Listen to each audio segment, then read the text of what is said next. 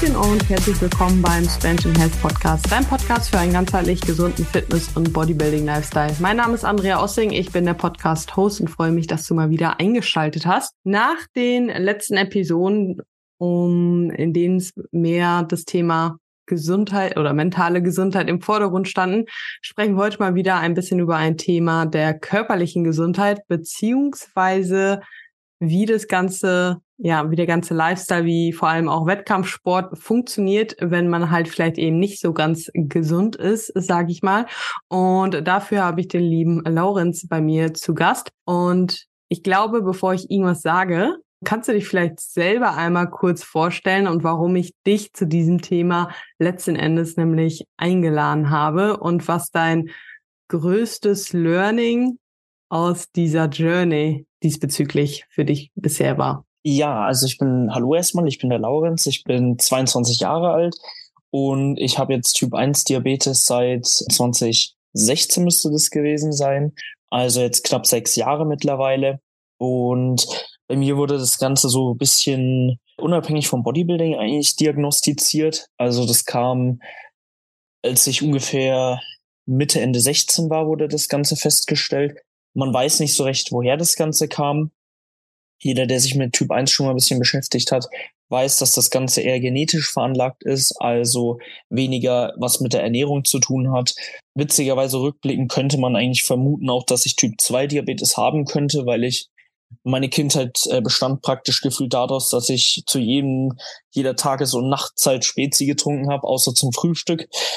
Und ja, aber in der letzten Zeit dann witzigerweise eigentlich nicht mehr. Da hatte ich mich dann schon mehr mit Ernährung und so weiter beschäftigt gehabt und eigentlich auch relativ viel abgenommen gehabt. Und man vermutet, dass es aus einer verschleppten Grippe so mäßig der Auslöser gekommen bzw. gewesen ist. Äh, da ist es nämlich so, dass der Körper dann vielleicht eine bestimmte Grippe hatte, wo er dann Antikörper gegen hergestellt hat und die dann gleichzeitig eben aber auch die Antikörper sozusagen gegen die eigene Bauchspeicheldrüse beziehungsweise die Beta-Inseln gewesen ist und er sich sozusagen versucht hat, selbst zu heilen, indem er angefangen hat, die Bauchspeicheldrüse Schritt für Schritt selber kaputt zu machen. Was bisschen perplex ist, aber ja, manchmal ist der Körper eben auch nicht der hellste, die hellste Kerze auf der Torte. Mhm. Und es hat mich mehr oder minder dann dadurch gezwungenermaßen dazu, dass ich mehr genötigt war, mich noch mehr mit Ernährung und so weiter zu beschäftigen, als ich eh schon getan habe. Ich habe davor nämlich ungefähr ein halbes Jahr vegetarisch mich ernährt und dann auch drei Monate vorher vegan. Das habe ich dann aber beschlossen, einfach über den Haufen zu werfen, als ich dann wieder oder als ich dann Diabetiker geworden bin. Einfach weil ich mir dachte, ja, ich lerne es jetzt erstmal so, in Anführungsstrichen.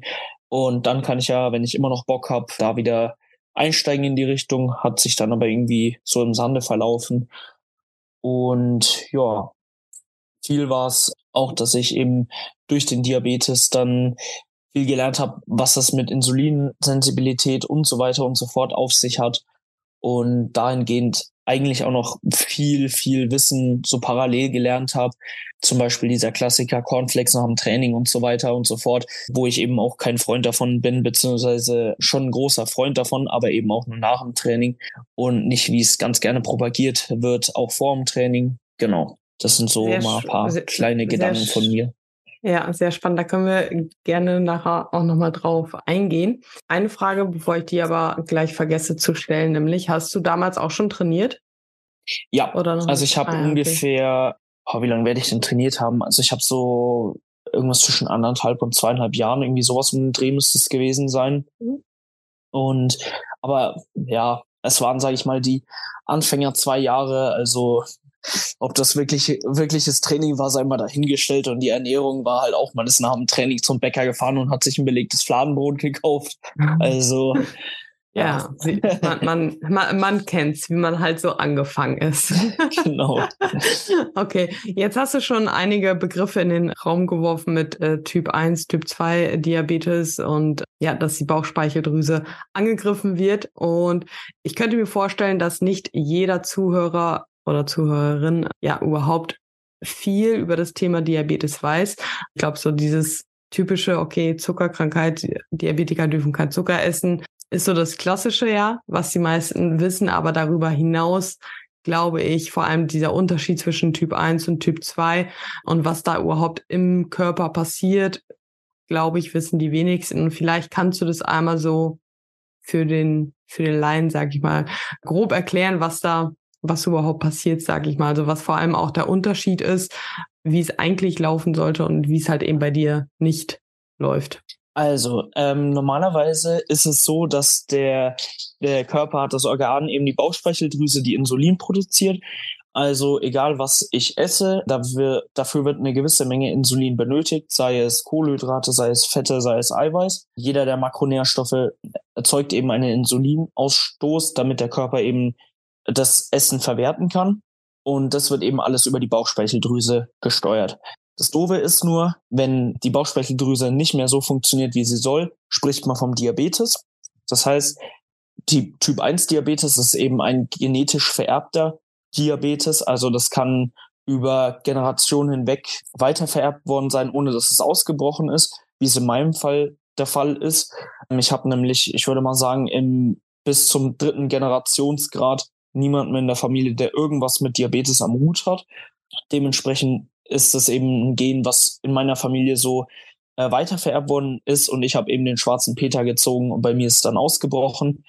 Genau, bei Typ 2 Diabetes ist dann eben der Fall, dass es, dass der Körper eine schlechte Insulinsensibilität hat. Das heißt, die Zellen, also es wird noch Insulin produziert, aber die Zellen können das Insulin nicht mehr wirklich verwerten. Das heißt, man benötigt viel, viel mehr Insulin, als man eigentlich bräuchte für zum Beispiel ein Laugenbrötchen oder so. Und bei Typ 1 Diabetes ist es eben so, dass, der, dass, die, Insul äh, dass die Bauchspeicheldrüse praktisch kein Insulin mehr selber produziert. Das ist, es gibt auch noch eine Phase, gerade meistens am Anfang ist es so beim Typ 1 Diabetes, dass die Bauchspeicheldrüse noch Insulin produziert. Da kann man dann auch sehr, sehr gut unterstützen mit zum Beispiel GDAs, Berberin etc. pp. Aber auf lang oder kurzfristig wird man meistens dann drauf rauslaufen, dass man eben Insulin zuführen muss.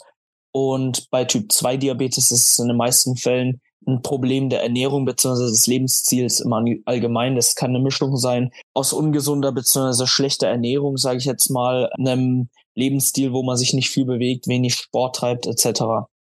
Und was man auch dazu sagen muss, diese typische dieser typische Name, die Zuckerkrankheit, kommt auch tatsächlich vom Typ 2 Diabetes, weil das häufig eben damit einhergeht, dass man zu viel Zucker zum Beispiel zu sich nimmt und die Bauchspeicheldrüse es einfach auf lange Frist nicht mehr verwertet bekommt.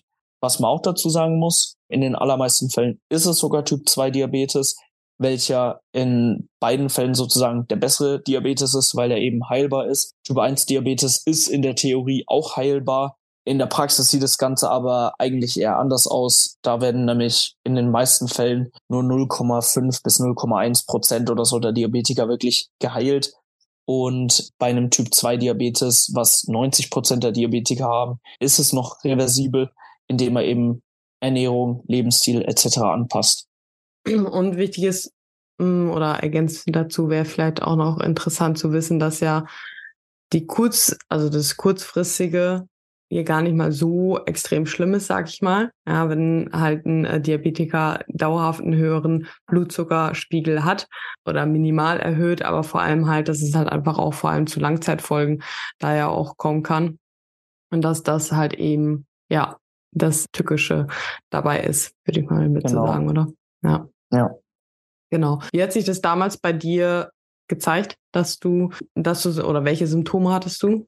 Die Symptome war, also bei mir war eigentlich das viele Trinken, sage ich mal, das größte Symptom, sage ich jetzt mal. Also ich habe dann es war jetzt auch nicht Sommer oder so, also es ging in den Herbst, Schrägstrich Winter. Und ich habe dann irgendwann angefangen, als so, wie viel werde ich damals gewogen haben, 70, 80 Kilo Mensch, halt meine acht bis elf Liter am Tag zu trinken. Und dann bin ich eben dementsprechend auch viel, viel häufiger aufs Klo gegangen, was in dem Zeitpunkt tatsächlich aber jetzt weniger noch ein Symptom war, aber zurückblickend auch als Symptom erkennbar gewesen wäre, war tatsächlich auch ein Leistungseinbruch. Ich habe nämlich allgemein bin ich so zwischen neunter und zehnter Klasse sozusagen erkrankt und Anfang zehnter Klasse habe ich dann so festgestellt, oh, meine Noten werden insgesamt so ungefähr eine Notenstufe schlechter, obwohl ich eigentlich genauso viel lerne. Ich habe in die Richtung jetzt nichts geändert gehabt, aber so rückblickend würde es sich natürlich auch erklären. Und ich habe dann, die Diagnose kam dann ungefähr vor kurz vor Ende des ersten Halbjahres. Und als ich dann auch besser eingestellt war Richtung Diabetes, wurden tatsächlich auch meine schulischen Leistungen wieder deutlich, deutlich besser. Verrückt, einfach weil die, weil es von Konzentrationsfähigkeit einfach schlechter war. Ja. Genau, ja. Crazy. Ja, spannend. Und du hast ja zu dem Zeitpunkt schon trainiert. Hat, hast du im Training da auch schon extrem irgendwie, oder wie war das Training zu dem Zeitpunkt? Also ich würde schon sagen, dass das Training zu dem Zeitpunkt ernster in Anführungsstrichen war. Aber nach der Diagnose und nach der Einstellung würde ich auch behaupten, dass es irgendwie, davor hat es irgendwie ein bisschen angefangen zu stagnieren, würde ich sagen. Aber danach ging es dann tatsächlich auch wieder voran, ja. Ja, sehr cool.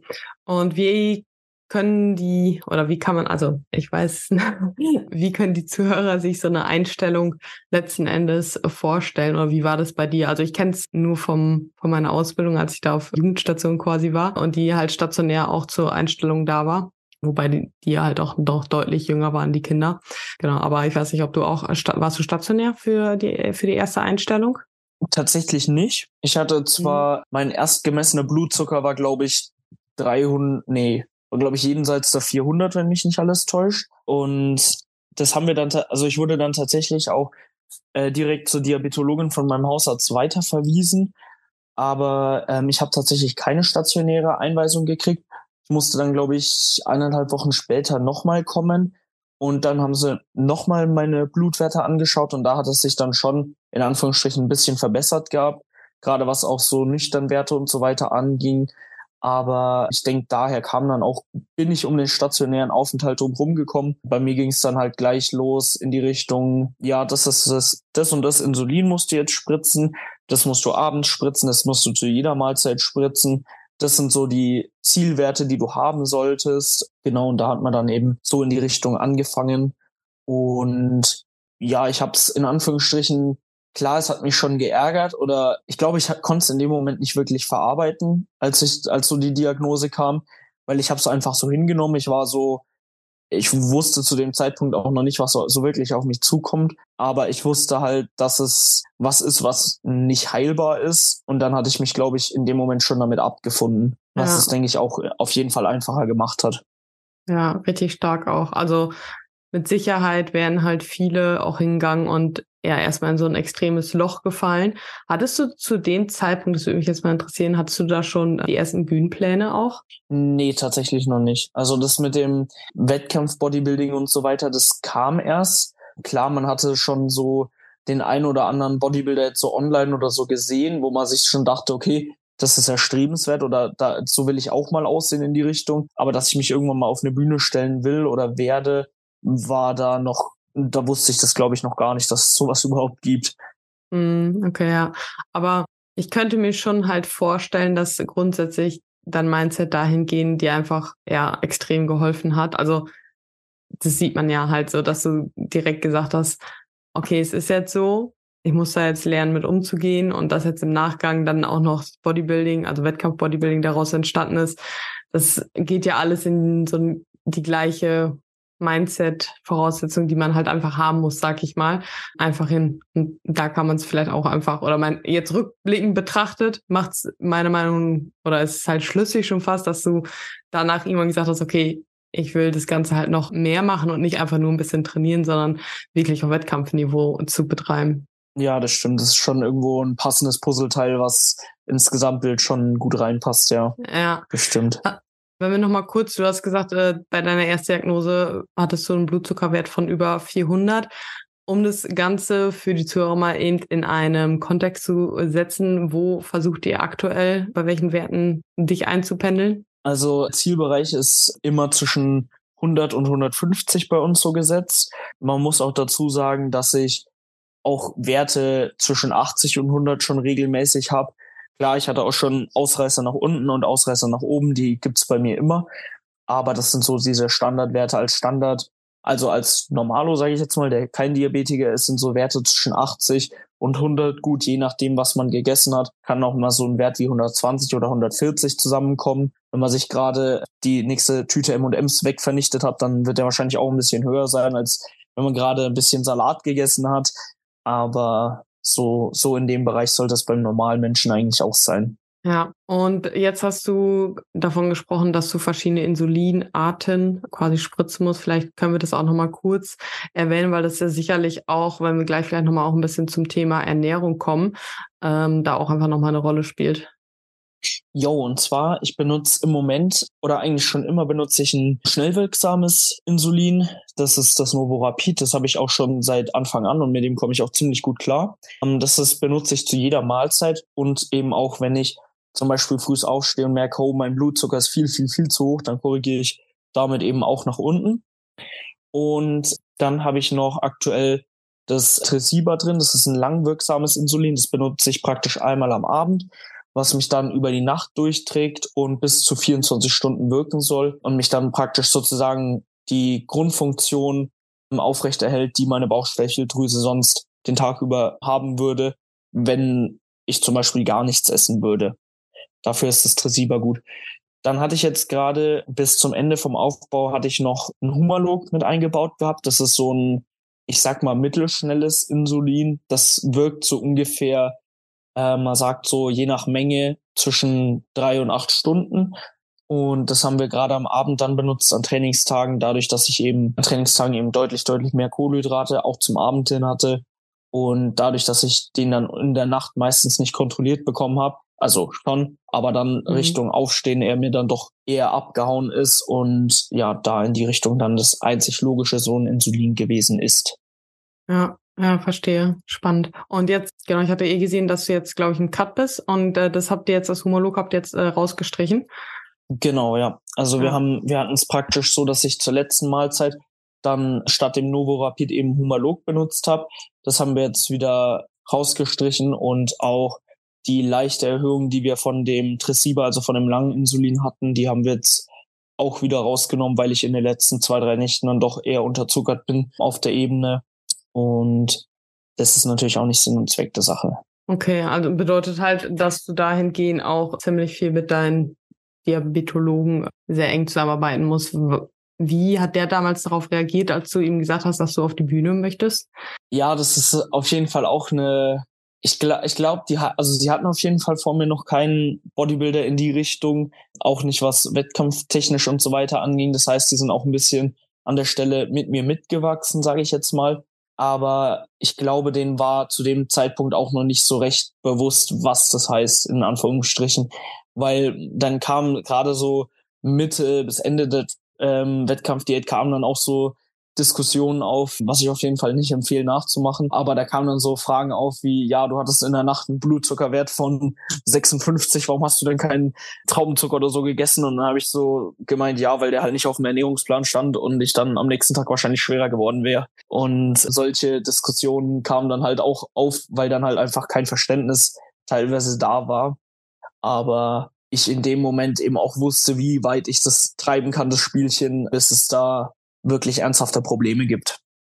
Ja, also mit Sicherheit auch gut, dass du da einfach schon ein paar Jahre Erfahrung hinsichtlich Diabetes einfach hattest. So, wenn es gerade am Anfang gewesen wäre, oder wie, mhm. oder wann warst, wann warst du das erste Mal auf der Bühne? Das erste Mal auf der Bühne war ich jetzt letztes Jahr im Herbst, aber ich habe meine erste Ach, Wettkampfvorbereitung 2020 schon gemacht gehabt. Ähm, und dann Corona ähm, ja. hat es dann mal eben zunichte gemacht. Ja, verstehe. Ja, und ja, das kann ich mir vorstellen, dass sie das sehr interessant und oder nennen wir es mal interessant fanden. Aber letzten Endes ist es ja mehr sonst für die. Also mit Sicherheit bist du eine von den Patienten, die ja am häufigsten Kontakt haben, könnte ich mir schon fast vorstellen. Mm, Weil ja. alle anderen, wenn die ja einmal gut eingestellt sind und ihren Lifestyle haben, da ändert sich ja nicht so regelmäßig was wie, ich sag mal, bei einem Sportler gerade oder bei einem Leistungssportler, der halt eben auch noch einen Leistungssport macht, wo das Thema Essen halt auch einfach so ein riesen Aspekt ist. Ich sag mal, wenn du einen Leistungssportler im Bereich Fußball oder so hast, so, das ist ja auch nochmal wieder was anderes. Aber mhm. im Bodybuilding ändert sich ja halt eben mit Aufbau und Diät schon mal einfach auch mehr was. Auf jeden ähm, Fall, ja. Wie sieht so deine Ernährung dahingegen aus? Also wir hatten, ich arbeite jetzt seit Ende des Jahres oder Ende November genau, arbeite ich jetzt mit Jan Saffe zusammen und vorher habe ich mit einem lokalen Coach von hier zusammengearbeitet, der mittlerweile auch ein sehr, sehr guter Freund von mir geworden ist. Und wir haben tatsächlich bis letztes Jahr ungefähr waren wir eher ein Freund davon, Kohlenhydrate relativ moderat zu halten und dafür aber auch die Fette ein bisschen mehr anzuziehen. Witzigerweise, das hat auch relativ gut funktioniert, weil dann hatte man irgendwann mal seinen Groove so gefunden und wusste zu was man wie viel immer spritzen muss und dann lief es auch relativ gut durch. Jan ist aber ein großer Freund von High Carb, relativ Low Fat zu fahren. Also Low Fat ist immer noch irgendwas zwischen 60 oder 50 und 70 Gramm pro Tag, also jetzt nicht mhm. so low. Und ich muss tatsächlich sagen, das äh, funktioniert bei mir tatsächlich noch besser.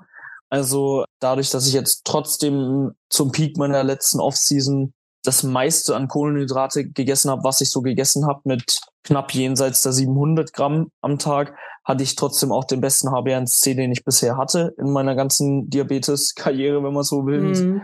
will. Und dementsprechend hat es tatsächlich dahingehend auch ganz gut funktioniert. Ja, okay, verstehe. Aber entsprechend ist Insulin wahrscheinlich auch nach und nach höher gegangen, oder? Auf alle Fälle, ja. Ja, spannend. Und ich habe gesehen, dass du letztes Jahr, du bist ja bei der GNBF ja auch gestartet. Yep. War, war, war das Probleme? Also gab es da Probleme? Musstest du da irgendwie irgendwas nachweisen oder so? Das haben mich nochmal also, gefragt, weil andersrum, wenn welche ja zum Beispiel von Haus aus eine Testosteronersatztherapie machen müssen mit super low, so die dürfen ja auch schon nicht mehr starten. Deswegen hätte, genau. Ah, deswegen hat es mich eigentlich schon fast gewundert, dass du da überhaupt starten durftest, ehrlich gesagt. Das hat mich, also ich hatte das mit, mit der TRT auf jeden Fall auch mitbekommen und hatte dann auch schon Bedenken. Vor allem, weil in der letzten Saison die GmbF eben mein, der Wettkampf war, der für mich am wichtigsten war.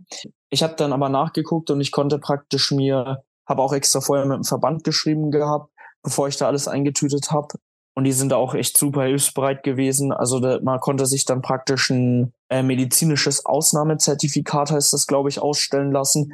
Das war wie so ein Brief von denen äh, vorgedruckt, den dann praktisch der, die Diabetologin ausgefüllt hat mit den letzten Blutwerten aus dem letzten halben Jahr und dementsprechend noch weiteren Laboranalysen. Also die wollten da schon relativ viel haben, haben auch meine Diabetologen gesagt. Und das hat man dann praktisch eingeschickt und dann haben sie einem, ich glaube bei mir waren es zwei oder drei Wochen später, haben sie mir praktisch per Mail bestätigt gehabt, dass ich starten darf und dass das von denen auch soweit alles abgesegnet ist. Und dann haben sie mir praktisch so einen Brief zurückgeschickt mit dieser Ausnahmebestätigung. Und ja, dann eben dementsprechend wenn sie mich auf dem Wettkampf getestet hätten, was sie aber nicht getan haben, hätte ich das eben auch dabei haben müssen. okay. Würdest du denn selber sagen, dass du, hm, was Muskelaufbau angeht, einen Vorteil hast oder eher einen Nachteil? Oder würdest du sagen, das macht eigentlich keinen Unterschied? Also ich würde sagen, richtig eingestellt, würde ich sagen, macht es keinen Unterschied. Natürlich kann man Insulin auch zu gewissem Grad missbrauchen, gerade was Lipolyse und so weiter vom Cardio angeht. Aber prinzipiell habe ich dann halt auch den Problem, das Problem, dass wenn ich halt in der Nacht unter Zucker, dann kann ich das Problem halt nur begrenzt aussetzen, weil klar habe ich schon in meiner Leber auch Glykogen, was irgendwann herangezogen wird, um da wieder rauszukommen. Aber es ist halt einfach begrenzt und bei einem Normalsterblichen, wenn der jetzt unter Zucker, der kann sich halt einfach in die Ecke setzen, sage ich jetzt mal, und sich die nächsten anderthalb Stunden einfach durchbeißen. Und bei mir dauert es an, die anderthalb Stunden dann vielleicht eher mal so fünf bis sechs Stunden. Und dann überlegt man sich schon, ob man dafür vielleicht eine ganze Nacht opfern will oder nicht. Deswegen würde ich sagen, prinzipiell, wenn ich es richtig mache und gut eingestellt bin, würde ich so sagen, kommt es auf null ungefähr raus, weil man muss ja auch dazu sagen, es ist ja nicht, das ist wie ja bei einer Testosteron-Ersatztherapie, man will es ja nicht übertreiben, beziehungsweise außerhalb der Range gelangen, sondern man will es ja eigentlich nur ersetzen was fehlt. Ja, voll. Also ich finde es auch äh, voll okay und auch eigentlich gut, dass du starten durftest. Ich finde auch die Leute, die halt auf Testosteronersatztherapie sind, damit die auf einem normalen Level sind, meiner Meinung nach wäre es auch okay. Klar, man muss hier gerade in der Wettkampfvorbereitung vielleicht irgendwann ist schon irgendwo schwierig, weil wenn beispielsweise alle anderen da von den Werten ja runtergehen, sich das Ganze halt eben verändert und bei den Leuten dann halt nicht, ist es ja irgendwo dann doch wiederum ein kleiner Vorteil. Aber schwierig, schwieriges Thema. Gut, dass ich das nicht entscheiden muss. ja, ich habe ich hab da auch schon ein paar, die ein oder andere Diskussion drüber geführt, weil ich kann, ich bin da genau auf deiner Seite. Zum einen sind sie halt von Natur aus, sage ich jetzt mal, benachteiligt, vom anderen müsste man dann theoretisch aber halt auch sagen, ja, der dürfte am Wettkampftag dann keinen Wert von XYZ überschreiten oder so und dann sowas dann nachzuweisen, dann könntest du es auch richtig timen und was weiß ich nicht. Also das ist schon ein schwieriges Thema und echt ein Haykack und vor allem auch gerade dieses Thema mit äh, Testosteron-Unterfunktion, was man sich ja kurz und lang in den meisten Fällen einhandelt in der Wettkampfvorbereitung, die natural abläuft, dann ja, ja. schwierig.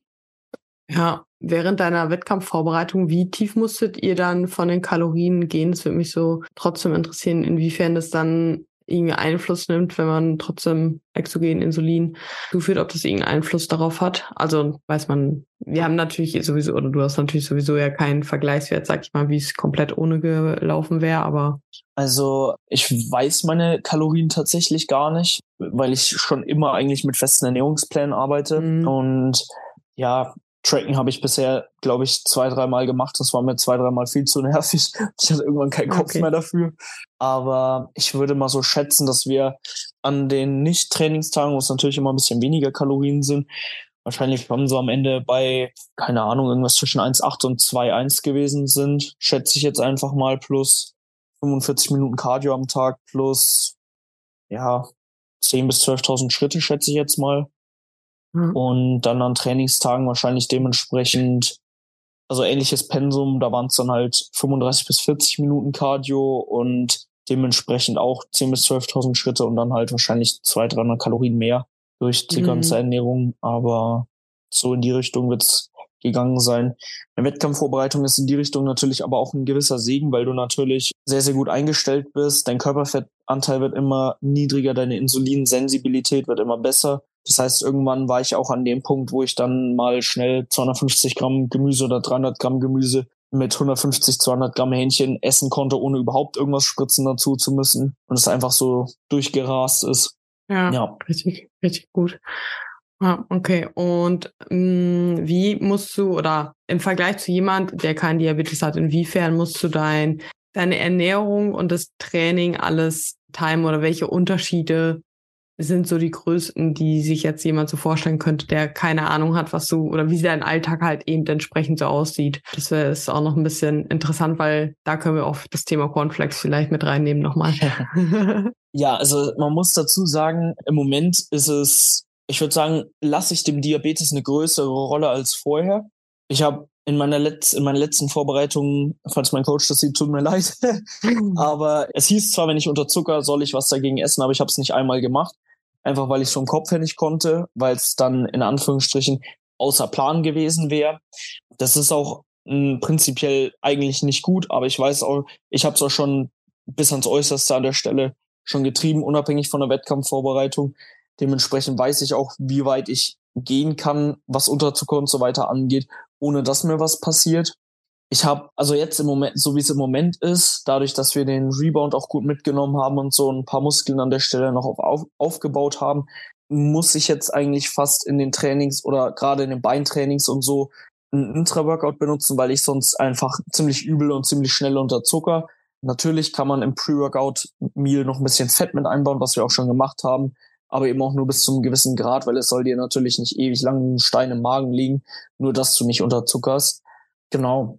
Ansonsten ist natürlich so, dass wenn du im Training gerade zu Beginn des Trainings anfängst zu unterzuckern, dass wenn du nicht gegen isst und vielleicht so zehn Minuten, Viertelstunde kurz Pause machst, deine Leistung einfach ziemlich rapide einbricht, weil wenn du jetzt angenommen, du isst dann deine 20, 30 Gramm Traubenzucker dagegen und machst dann aber gleich innerhalb der nächsten zwei Minuten deinen nächsten Satz, dann fängt der Körper halt einfach an, durch das Glykogen, was du gerade zugeführt hast, einfach nur durchzubrennen und dann hast du auch nur so semi viel gewonnen, weil deine Trainingsleistung dann kurz ansteigt, aber dann eigentlich auch noch wieder weiter abfällt, weil du natürlich weiter deinen Blutzucker dadurch auch drücken wirst. Genau.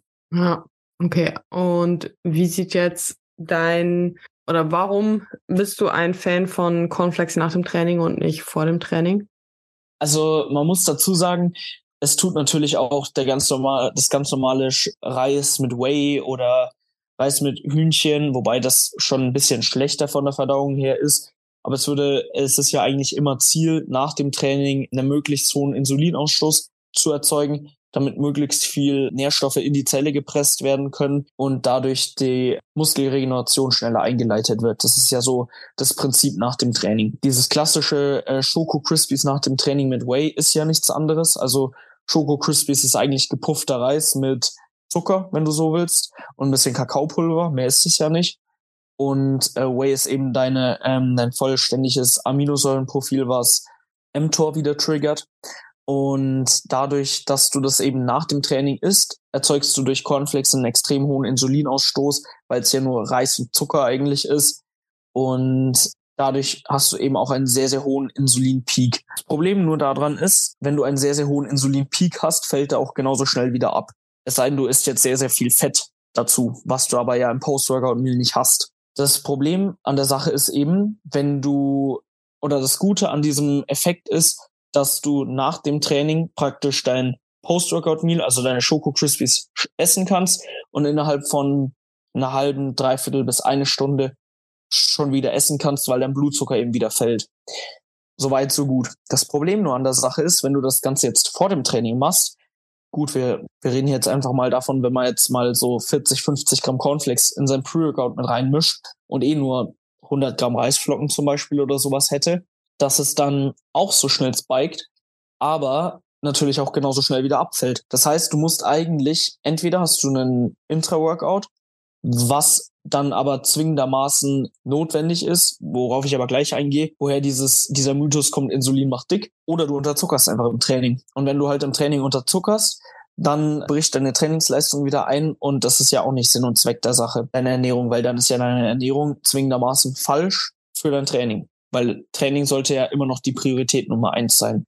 Die Sache an, an der Sache mit Insulin macht dick ist eben dieses typische, was man vielleicht auch aus der Enhanced-Szene kennt. Wenn man Insulin falsch anwendet, macht's dick. Das ist auch richtig, weil wenn du zu viel Insulin benutzt, unterzuckerst du. Was musst du machen, wenn du unterzuckerst? Richtig, du musst gegenessen und dann musst du eben zwingendermaßen auch mehr Kalorien zu dir nehmen, als du eigentlich bräuchtest. Und das ist natürlich einfach ein höherer Überschuss. Und das ist eben genau dieses Problem, das du hast, wenn du zum Beispiel Pre-Workout Cornflakes isst, dann dein Intra-Workout trinkst und dein Intra-Workout nur dafür da ist, dass dein Blutzucker dir nicht in den Keller fällt. Also bei mir in dem Fall ist es nur so, dass ich das Intra-Workout drin habe, dass ich eben nicht unterzucker. Es ist eben auch deswegen auch meine restliche Ernährung drumherum so getimt. Das hat aber in meinem Fall aber auch einfach nichts damit zu tun, dass ich ja irgendwie Cornflakes oder zu hochglykämische äh, Lebensmittel vor dem Training esse, weil das willst du natürlich auch rund ums Training haben, muss man auch dazu noch gleich erwähnen, sondern einfach dadurch, dass die Intensität beim Beintraining einfach eine ganz andere ist, als wenn ich jetzt äh, Schultern und Brust trainiere oder so, dass der Körper einfach da so durchbrennt und alles an Kohlenhydrate, was er zur Verfügung kriegt, eigentlich sozusagen wegsaugt und braucht, um eben nicht zu unterzuckern. Die Sache mit dem Insulinspike vor dem Training, die ist schon richtig, die willst du natürlich auch haben. Du willst natürlich irgendwas essen vor dem Training, dass du möglichst viel ähm, Energie direkt vor dem Training hast. Das, daher spricht man auch zum Beispiel dieses typische, was gerade im Trend ist, Reispudding mit Whey und ein bisschen Beeren oder so. Das ist eben genau dieses Ding. Wenn du jetzt Cornflakes noch theoretisch hinzufügen würdest, wird es am Ende des Tages in den meisten Fällen wahrscheinlich das Kraut nicht fett machen. Aber bei den allermeisten Leuten, wo ich das sehe, die machen das nicht, weil sie sonst ihre Kalorien nicht reinkriegen, sondern die machen es einfach aus Geschmack und weil die Cornflakes ja mehr Insulin triggern. Aber das ist halt einfach am Ende des Tages eine falsche Aussage bzw. ein falscher Gedanke dahinter. Dementsprechend bin ich, wenn Cornflakes, dann immer Post-Workout. Ja, absolut.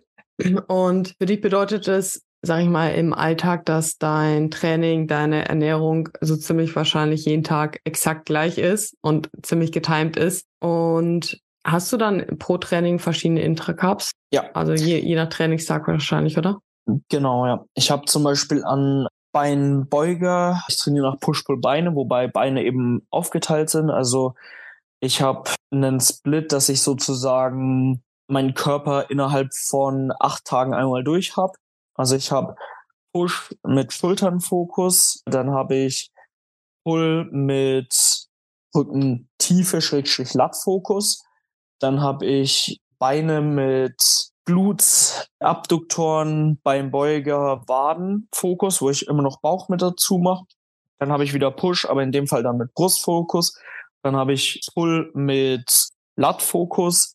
Und dann habe ich äh, wieder Beine mit Quads, Adduktoren und nochmal Bauch im Fokus. Und dementsprechend habe ich an den beiden Beintagen habe ich 40 Gramm Clusterdextrin im Training und an den restlichen Tagen habe ich nur 20. Ich hatte auch eine Zeit lang, wo ich in jedem 30 hatte. Das hat relativ lange auch gut funktioniert. Das Problem war nur irgendwann, dass ich an den Beintagen zu schnell durchgebrannt bin durch die 30 Gramm und an den Push-Pull-Einheiten gemerkt habe, dass mein Blutzucker meistens nach dem Training immer noch zu hoch, also nicht zu hoch war, aber immer noch leicht erhöht war und dementsprechend ich eigentlich noch nicht wieder essen sollte, wenn man so will. Und dadurch haben wir es dann ein bisschen so gemacht, dass wir an den Beintagen die Kohlenhydrate ein bisschen hochgesetzt haben und an den restlichen Tagen die Kohlenhydrate ein bisschen nach unten gezogen haben und so hat sich dann, hat sich die Waagschale relativ gut gehalten. Ah ja, okay. Und das würde mich auch interessieren, hast du bei deinem Pre-Workout, spritzt du dann da auch trotzdem Insulin? Beziehungsweise, ja. und aber wenn du, also dein Ernährungsplan ist ja wahrscheinlich an Restdays und Trainingstagen relativ gleich, bis auf das Intra, könnte ich mir vorstellen, oder? Ähm, nee, wir haben es tatsächlich ein bisschen angepasst. Also okay. wir haben schon unterschiedliche Ernährungspläne für Restday und Trainingstagen. Also mein Frühstück ist relativ gleich. Meine erste, äh, meine zweite Mahlzeit ist auch noch relativ gleich, ähm, wobei halt logischerweise weniger Carbs drin sind, dafür ein bisschen mehr Fett in der zweiten Mahlzeit. Dritte Mahlzeit ist dann an Rest Days genauso wie meine zweite Mahlzeit, also ähm, eigentlich Gemüse, Reis, Fleisch, bisschen Öl und Chicken. Und danach kommt bei mir dann Magerquark, ein ganz klassischer und am Ende des Tages kommt dann Vollkorntoast mit Rind, Avocado und ein bisschen Gemüse. Und an Trainingstagen hätte ich dann zum Beispiel als Pre-Workout, also als dritte Mahlzeit, hätte ich dann eben auch Reismehl, Whey, ähm, Nussmus und Beeren. Dann habe ich Intra-Carbs, dann habe ich Post-Workout meine Schoko Crispies mit Whey. Und als letzte Mahlzeit habe ich jetzt, oder hatte ich bis vor kurzem eben auch noch Reis, Fleisch, Gemüse und Eier, vier Volleier. Jetzt ist es fünf Volleier, bisschen Gemüse, bisschen Kartoffeln. Und ja, so unterscheiden die sich halt ein bisschen die Pläne. Wobei ich aber auch gemerkt habe, dass diese, dieser Unterschied in, zwischen Training und Rest Day mir auch eine gute Balance gibt, dass ich nicht irgendwie so das Gefühl habe, oh, ich habe so Probleme, mich an meinen Ernährungsplan zu halten. Ich würde gerne mal was anderes essen, weil ich sozusagen ja trotzdem Abwechslung immer drin habe, wenn man so will. Ja, ja, verstehe. Ich glaube, das ist vielleicht sogar auch extrem von Vorteil, dass du durch die Krankheit, sag ich mal, von vornherein lernen musstest, dein, also dein Essen zu planen und im Voraus halt zu denken, was du isst und halt auch nach Plan schon direkt zu essen. Also es kommt dem Sport diese Eigenschaft ja extrem zugute. Ja, so. auf alle Fälle, doch. Ja. Und jetzt fragt sich bestimmt irgendwer direkt, okay, kann der denn nie dann ein Eis jetzt, wenn es so heiß ist, essen? Wie schaut's da bei dir aus? also, dadurch, dass wir jetzt aktuell im Cut sind oder seit der Woche im Cut sind, cheat ich da logischerweise auch nicht. Ich muss auch dazu sagen, für mich sind Cheat Meals eigentlich eher so was für soziale Angelegenheiten, also sei es mit der Freundin essen gehen, mit der Familie Zeit verbringen, irgendwie sowas in die Richtung. Dann wird sowas in der Offseason schon ein, zwei Mal eingeplant, wobei ich hier auch davon rede, dass das eher aktuell bei mir dann so ausgesehen hat, dass das so ein bis zweimal oder ich würde sagen so ungefähr im Schnitt würde ich sagen so zwei bis dreimal alle zwei Monate war von der Menge her und die restliche Zeit ich mich schon an meinen Ernährungsplan gehalten habe, weil ich doch der Meinung bin, dass ich in der Offseason dieses Mal noch mehr Gas geben wollte als letztes Mal. Und ich glaube, dass ich in dem Fall auch dadurch auch ein bisschen mehr auf alle Fälle rausholen konnte. Ja, also aber eher auch aus Gründen des Bodybuildings und weniger aus Gründen des Diabetes, dass du ja. noch strikter als manch anderer, äh, der Diabetes hat, sag ich mal, sich an einem Mealplan hält.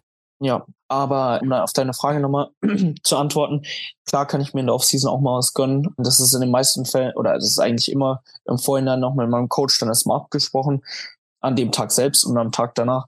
Bisschen mehr Cardio noch zusätzlich. Aber ich muss auch dazu sagen, in den meisten Fällen fährt mein Blutzucker dann auch deutlich mehr Achterbahn. Einfach weil ich diese Off-Zeit, wenn ich so nennen will, auch wirklich als Off-Zeit nehme. Also ich setze mich dann vorher nicht hin und google die Nährwerte davon nach und rechne es mir zusammen und dann spritze ich passend und dann hoffe ich, dass es soweit passt, dass ich nicht unterzucker und dann messe ich nach und so weiter. Ich muss auch sagen, dann wache ich teilweise an den nächsten Tagen mit relativ hohen Werten aus, also auch jenseits der 300, 400er Marke. Meistens meist dann aber auch so, dass ich die dann runterspritze und dementsprechend dann mein Cardio mache und so weiter und so fort und vielleicht auch ein bisschen länger an einem Tag faste, damit mein Blutzucker wieder in die richtige Bahn gerät. Und dadurch, dass ich das halt in Anführungsstrichen nur so selten in der Zeit mache, ist das auch vertretbar sozusagen aus Sicht des Blutzuckers, finde ich. Ja, ja. Also man muss ja halt sagen, normalerweise, sag ich mal, wenn wir jetzt abseits des Bodybuildings sprechen und normaler Diabetiker Typ 1, sage ich mal, jetzt weiß, okay, ich gehe morgen Eis essen oder sonst was, der da ja äh, eher nach diesen Brotanhalten sich dann, also so habe ich zumindestens auch gelernt, vorher quasi eben ausrechnet, wie viel es ist in etwa und danach entsprechend vorher schon spritzt. Ist richtig? Also ist es noch ja. aktuell so? Ja, auf alle Fälle. Ja. So, so, so läuft das in Anführungsstrichen auch bei mir. Also ich weiß zum Beispiel ähm, in meiner nächsten Mahlzeit, das ist dann mein Quark mit Banane, bisschen Beeren, bisschen Nussmus. Das sind ungefähr ähm, über den Daumen gepeilt ausgerechnet 50 bis 60 Gramm Carbs, also dementsprechend fünf bis sechs Broteinheiten ungefähr. Und dementsprechend spritze ich dann auch dazu. Und dieses Ausrechnen äh, bzw. Umrechnen Broteinheiten und so weiter, da habe ich gemerkt, wenn ich das bei meinen Cheat Meals auch mache, dass ich dann, dass ich dann die einfach noch weniger genießen kann, als ich es mhm. so schon tue, weil ich auch ich muss sagen, da bin ich auch ein bisschen Bodybuilding-Autist, was das angeht, weil ich dann immer da sitze und mir so denke, ja, ich genieße es zwar gerade und ich genieße auch gerade die Zeit, aber würde es mich nicht vielleicht sogar besser machen, wenn ich jetzt nicht nach Plan essen würde, so in die Richtung. Und ich weiß schon ungefähr, was die Sachen so an äh, Nährwerten und so weiter haben und dementsprechend spritze ich natürlich auch. Also gerade zu meinen Cheat Meals und so weiter spritze ich schon auch mein Insulin. Nur ich sitze dann einfach nicht im Vorhinein da und google mir die Sachen zusammen und äh, kalkuliere dann, wie viel können es sein und ist es nicht vielleicht doch eher 180 Gramm statt 150 Gramm Pasta oder so. Und das mache ich dann in dem Fall einfach nicht, sondern schätze es so grob über den Daumen gepeilt, aber weiß eben dann auch, wie ich die Retourkutsche am nächsten Tag dann zu handeln habe. Ja, also da kommt ja deine Erfahrung einfach mit rein und vor allem, dass es halt auch nicht so häufig ist. Es ist ja halt, sag ich mal, wie ein normaler Bodybuilder, der auch nach Mealplan ist ähm, oder auch meine Athleten, die nicht auf die Bühne gehen, wenn die nach Mealplan essen und wir so diesen Stress vom Tracken, weil für manche ist es halt genau das so, dieser Stress im Kopf halt häufig, vor allem wenn sie dann halt mal auswärts essen gehen, ist für viele ja dieser extreme Stressfaktor so, aber wenn die halt sowieso nie auswärts essen gehen und dann einmal auswärts Essen drin ist, so, dann sage ich auch gerne, den Tag wird halt nicht getrackt. Guck, dass du deine Proteine zum Beispiel reinbekommst oder ähnliches, je nachdem, in welcher Phase man sich so gerade befindet. Vor allem auch noch als Lifestyle-Athlet muss man dann ja auch noch so, sowieso die Unterschiede meiner Meinung nach machen. Aber das ist ja halt auch häufig, dass, dass es dann nichts mehr bringt, wenn dich eigentlich nur dieses Auswärtsessen viel mehr stresst, als das ja, dass du es halt genießen kannst. Das ist ja nicht der Sinn und Zweck dann des sozialen Events. Da ist der Stress an der Stelle das Schlechtere von der, von der ganzen ja. Sache. Ja, genau. Sehr cool. Ja, ich glaube, wir haben einen coolen, interessanten Einblick so ein bisschen in deinen Alltag bekommen. Vielleicht so als abschließende Frage, was hat oder was würdest du sagen, hat dich der Diabetes gelehrt, beziehungsweise dich als Mensch verändert? Auf welcher Weise? Boah, das ist eine schwierige Frage. Also ich denke, der, der Diabetes hat mich auf jeden Fall gelernt. Er hat mir auf jeden Fall aufgezeigt, dass, also gerade so das, jetzt nicht das Urteil über andere Menschen, aber so das mhm. Urteil über das Essverhalten, was so prinzipiell so in Deutschland oder allgemein auf der Welt vorherrscht, dahingehend hat es mich sehr sensibel gemacht, weil sagen wir es mal so, es äh, wird vielleicht gerne gemacht, dass du frühst dein Kaffee und dein äh, Croissant beim Bäcker holst, aber dass es keine gute Ernährung ist, müssen wir, denke ich, nicht drüber reden. Mhm. Ich denke, er hat mich auch auf jeden Fall in die Richtung bisschen gelehrt, auch rücksichtsvoller zu sein mit den Menschen. Also jetzt nicht so zu sein von wegen, boah, alles, was du machst, ist scheiße, mach das mal nicht so, sondern eher so ist, ja, die Person macht es vielleicht so, und ja, die Person weiß vielleicht sogar, dass das auf jeden Fall nicht das Richtige ist. Aber wenn es für sie am Ende des Tages in Ordnung ist, dann ist es sein Leben oder ihr Leben. Und dann sollte sie das vielleicht auch einfach so machen. Und dann ist es vielleicht weniger mein Bier an der Stelle, sie dahingehend zu verbessern oder irgendwie zu kritisieren, sondern einfach mal meine Gedanken für mich in meinem Kopf zu behalten und dadurch vielleicht die Welt ein Stück besser zu machen. Ja, sehr cool. Cool. Ich danke dir vielmals für deine Zeit. Und wenn die Zuhörerinnen dich irgendwo finden möchten und mehr über dich hören, sehen möchten, wo können sie äh, dich finden und Kontakt zu dir aufnehmen? Aktiv bin ich primär auf Instagram. Da könnt ihr mich, ich glaube, growing-laurens müsste es sein, finden. Growing oder Punkt Laurens, eins von beiden. Ähm, Unterstrich. Ich, ich glaube auch. ja, ja, Unterstrich, ganz sicher Unterstrich. Da könnt ihr mich auf alle Fälle finden. Könnt ihr mir gerne mal eine DM schicken oder einfach mal so meinen Stuff angucken, was ich zurzeit so poste. Und ja, dann freue ich mich auf jeden Fall über jeden, der mal vorbeischaut. Sehr cool. Ich verlinke es auf jeden Fall in den Show Notes, wie immer. Und ja, wenn euch die Folge gefallen hat, dann teilt sie gerne in eurer Story, verlinkt uns beide. Wenn ihr mehr erfahren wollt, schreibt uns auch gerne. Wenn ihr spezifische Fragen habt, dann können wir gerne auch nochmal eine zweite Folge drehen und eure Fragen sonst äh, klären. Und dann würde es mich natürlich sehr freuen, wenn ihr auch eine 5-Sterne-Bewertung da lasst, damit ja der Podcast noch weiter wachsen kann und mehr Menschen erreichen kann. Und ja, in diesem Sinne, danke, dass ihr eingeschaltet habt und ich wünsche euch einen wunderbaren Sonntag, Montag, wann ihr auch immer ihr die Folge hört und hören uns dann beim nächsten Mal. Bis dann. Ciao, ciao. Ciao.